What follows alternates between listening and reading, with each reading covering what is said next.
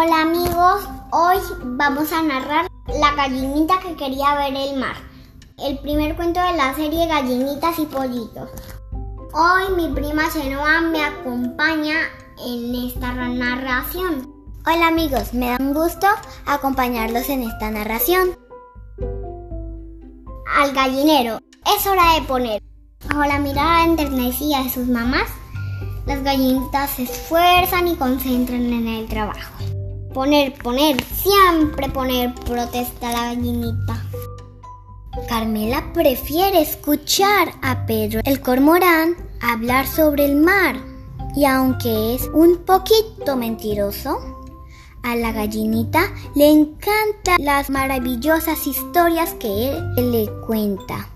Un día yo iré a ver el mar, piensa la gallinita. Una tarde, a la hora de ir al nido para dormir, Carmela se revela. Yo, yo quiero ir a ver el mar, dice Carmela. Pero el papá le dice, ¿qué cosa tan loca? Nunca he escuchado eso. ¿Yo viajo? La lleva de un ala a dormir al gallinero.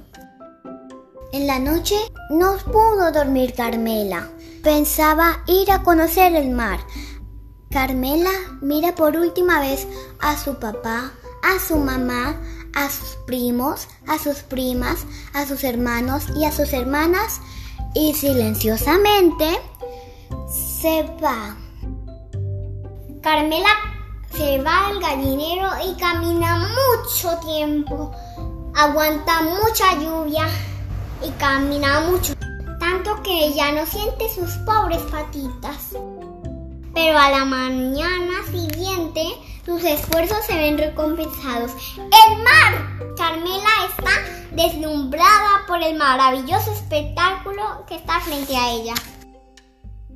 Carmela no duda en meterse al agua. Empieza haciendo castillos de arena, recogiendo conchitas, probando camaroncitos y después se lanza al agua. Traga agua, glub, glub, glub. Escupe, 12. Hasta hace pipí en el agua y ríe y ríe. Pero el día se empieza a caer. Carmela extraña mucho el gallinero. Pero horror, ya no encuentra tierra firme. Papá, mamá, grita la gallinita, pero nadie responde.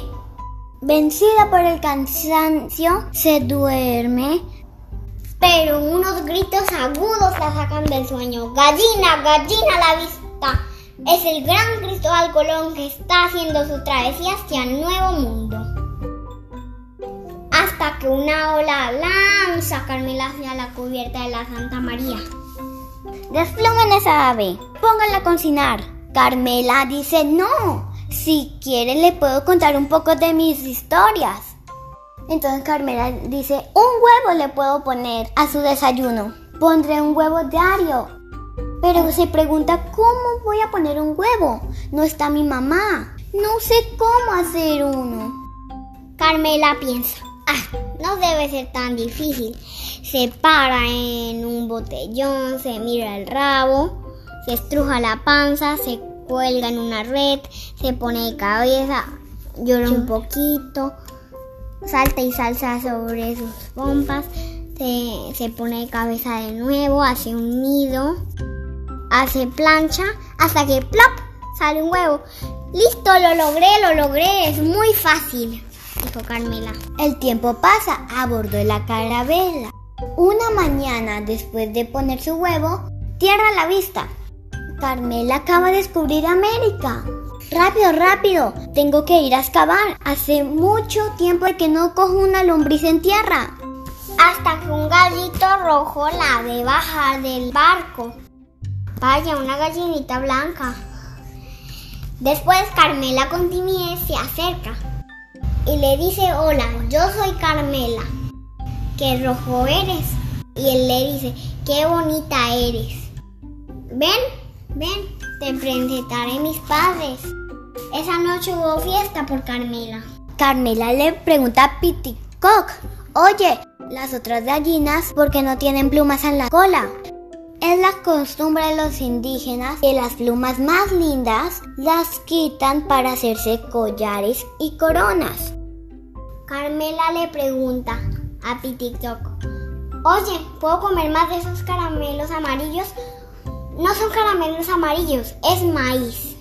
Ríe Pitikok. Ven, acompáñame al escondite secreto, ahí estaremos tranquilos. Eres muy graciosa, dice Pitikok. Pasaron los días y Carmela y Pitikok descubrieron que les gustaban las mismas cosas.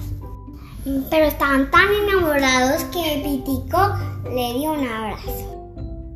¿Escuchas el tambor de los indígenas? No es el tambor de los indígenas, es mi corazón que late muy fuerte porque está cerca de mí.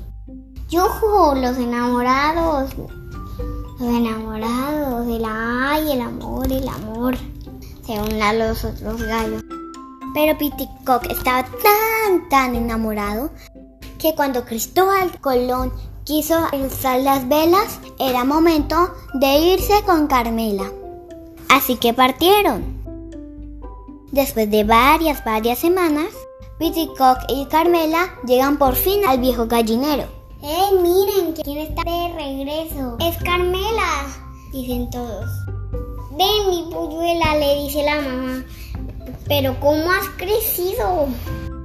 Tiempo después, Carmela y Piticock asistieron al nacimiento de su primer hijo, al que llamaron Carmelito. Imagínense que Carmelito es de un color que no se sí, tienen razón, es rosado. Y es rosado porque la combinación rojo y blanco da rosa. Y como Piticock era rojo y Carmela era blanca, pues aquí tienen la respuesta.